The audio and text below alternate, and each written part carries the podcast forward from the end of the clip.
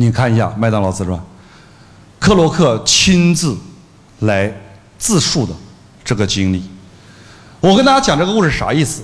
一个真正的老板，一定不是自己去创造资源，一定是把现有的资源干嘛？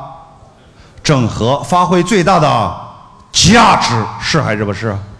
哪像我们某些老板？我有个学员多牛逼，原来在山山西干啥？开煤矿的，有没有钱？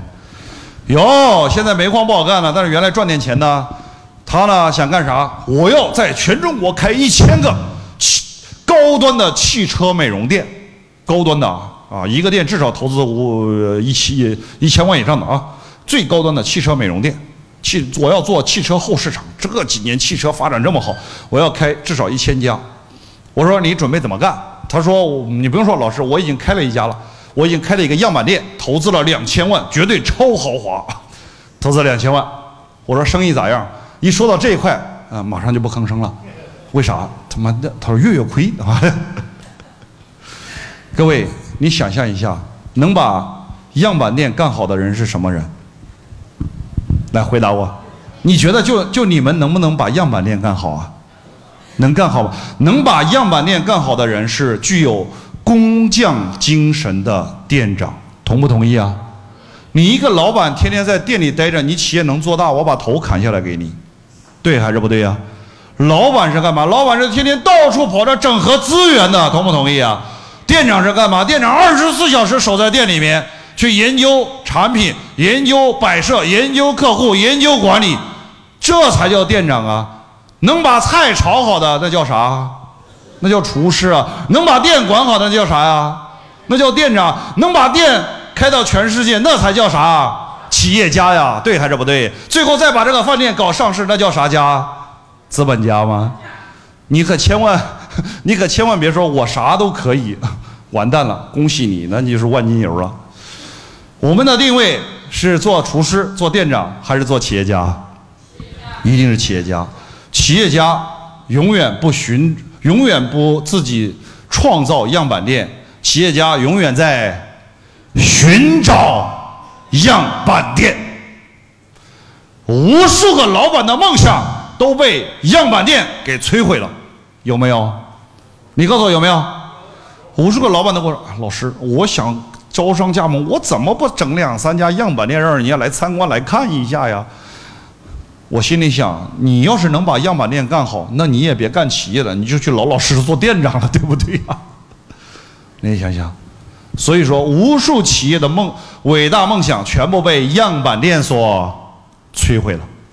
就老板不要去创造样板店，老板永远在干嘛？在干嘛？对了，寻找样板店。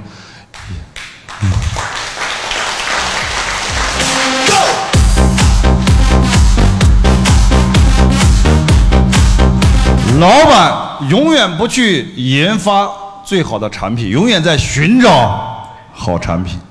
你永远记着，老板永远不去培养优秀的人才，老板永远在寻找和发现优秀的人才，这才叫高手。因为你是中小企业，你没有这个资本去做。对不对？你永远是做这个事儿的。中国人呢，太聪明了。曾经有个老板，一样的，他呢，天天没事就到处转，找机会。突然有一天，他看到了一个小店儿，才十几平方米的小店儿，卖什么呢？卖鸭脖子，那个品牌叫鸭脖王，有没有听说过？鸭脖王，哇！一开业，十几平方啊，你天天排队啊，味道又不错呀。他就在那里看，这能投资几个钱几万块？他一算，妈一个月能赚个两三万、三四万，投资几万块，一个月能赚几万，这生意好不好？他心里这生意太他妈好了。我怀疑这个人，要么他看过麦当劳的自传，要么他就听过我的课，你知道吗？马他就马上，这个人呢就找到这个鸭脖王的老板，就跟他谈一模一样的，我投资五百万人民币，成立一个餐饮连锁有限公司，给你百分之二十的股份，这第一。第二，每年给你五十万的顾问咨询费，是吧？你一年你也赚不了五十万，是不是这样？我给你五十万，提前给你都可以。第三，我每开一家店，我再给你三万块钱，啊，是不是一模一样？就直接跟这个鸭脖王的老板谈合作。哎，这样谈完了之后，这个鸭脖王的老板，你们觉得愿不愿意跟他合作？愿意还是不愿意？那愿意的举个手。哇，说明大家格局还不错。鸭脖王的老板就一句话：怎么可能有这么好的事儿啊？你到底是干啥的？你告诉我，你明白吧？怎么可能的？天上掉馅饼？你这啥也不也不用我掏钱，还给我钱？怎么可能呢？对不对？你是不是就想学我的技术，然后自己干呢？你明白吧？就直接回绝了。不搞，再说了，我开店，我马上第二家店我自己就开起来了，再过俩月我第三家店就开起来了，我有钱我自己赚，我为什么要跟你合作呀？各位有没有这种人？有，多得很。他觉得没有这么好的事儿，你能把它整大，我自己还能干，不跟你合作，就这样。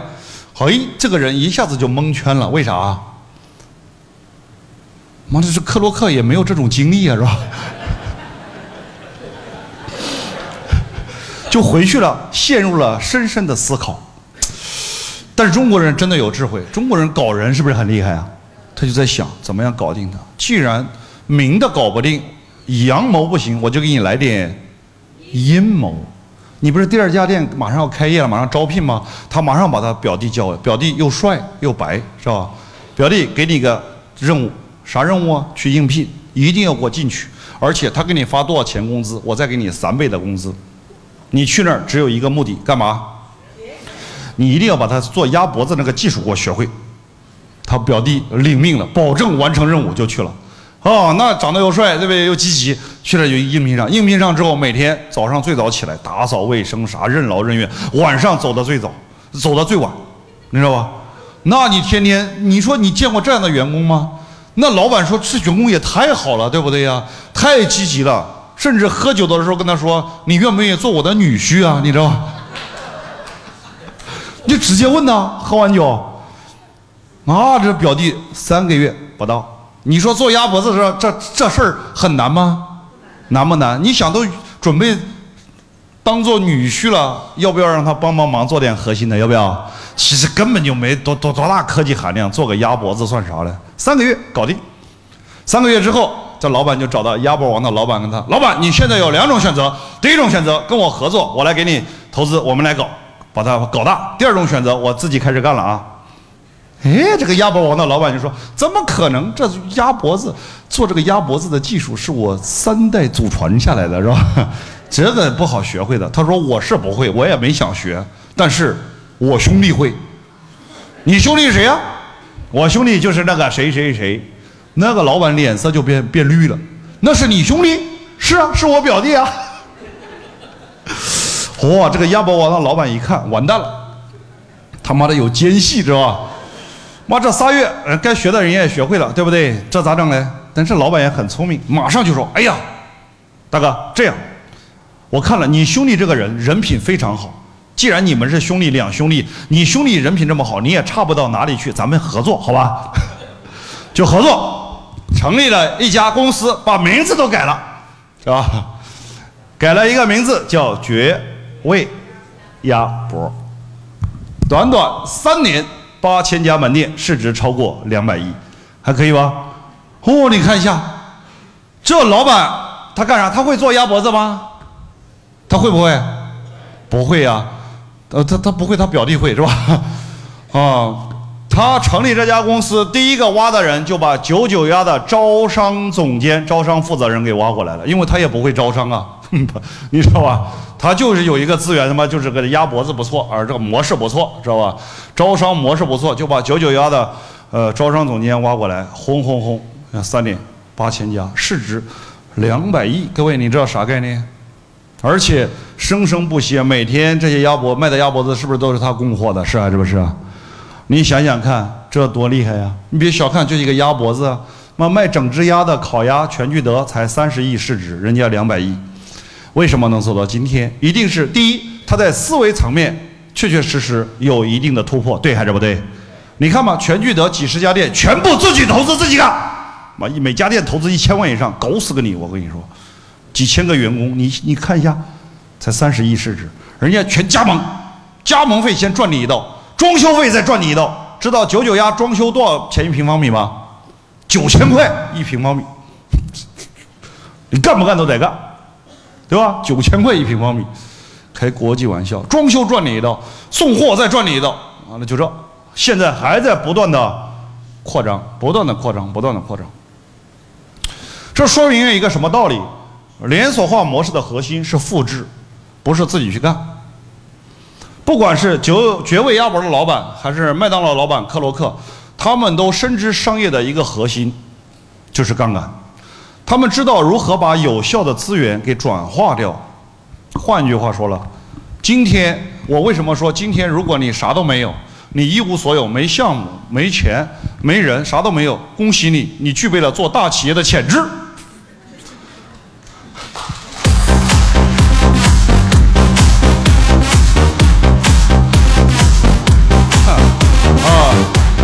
果你有几家店，恭喜你，你具备了做优秀店长的潜质。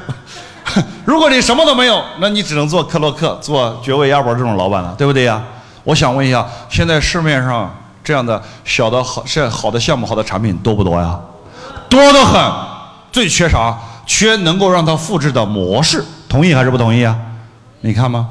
就这么回事儿上一上上上一堂课，我们那个司董会的湖南的，在广州开了十五年的出租车。但是一直怀揣着一个梦想，一直怀揣着一个梦想，干嘛？要有自己一家伟大的企业。开了十五年出租车，那大街小巷啥都熟了。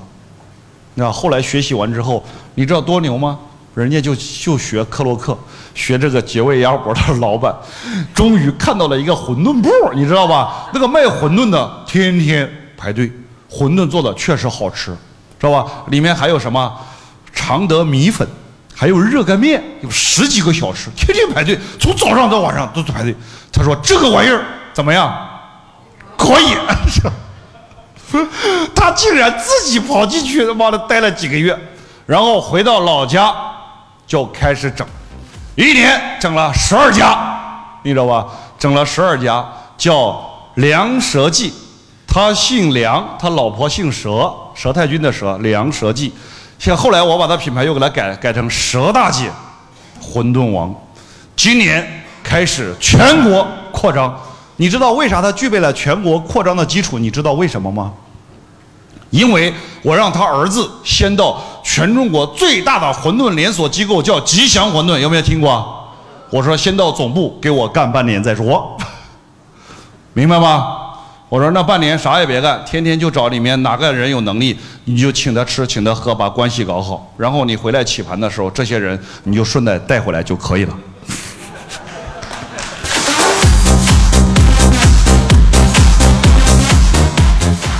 明白吧？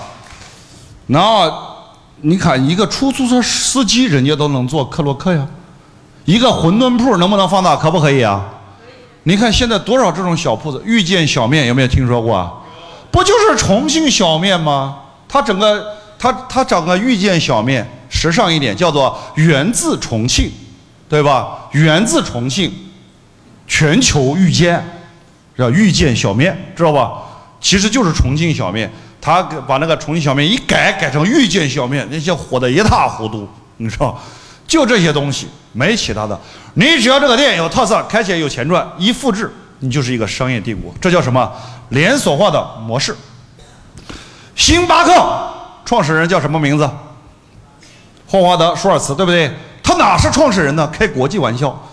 创始人是五个大学生，闲的没事儿，知道吧？整个咖啡厅为什么有生活空间呢？就是这五个大学生每天没事儿在那儿聚会，整个凳子，整个位子，知道吧？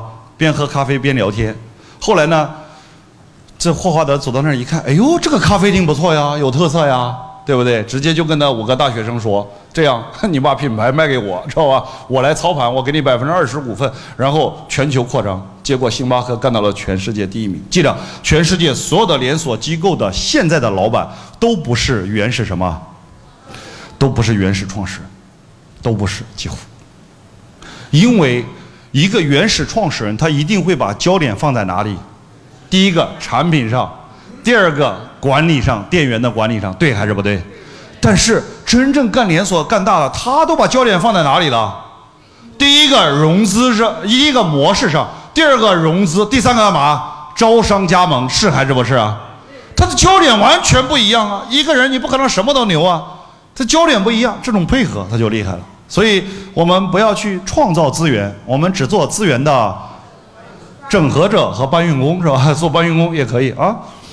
好，这是第二个叫连锁化模式。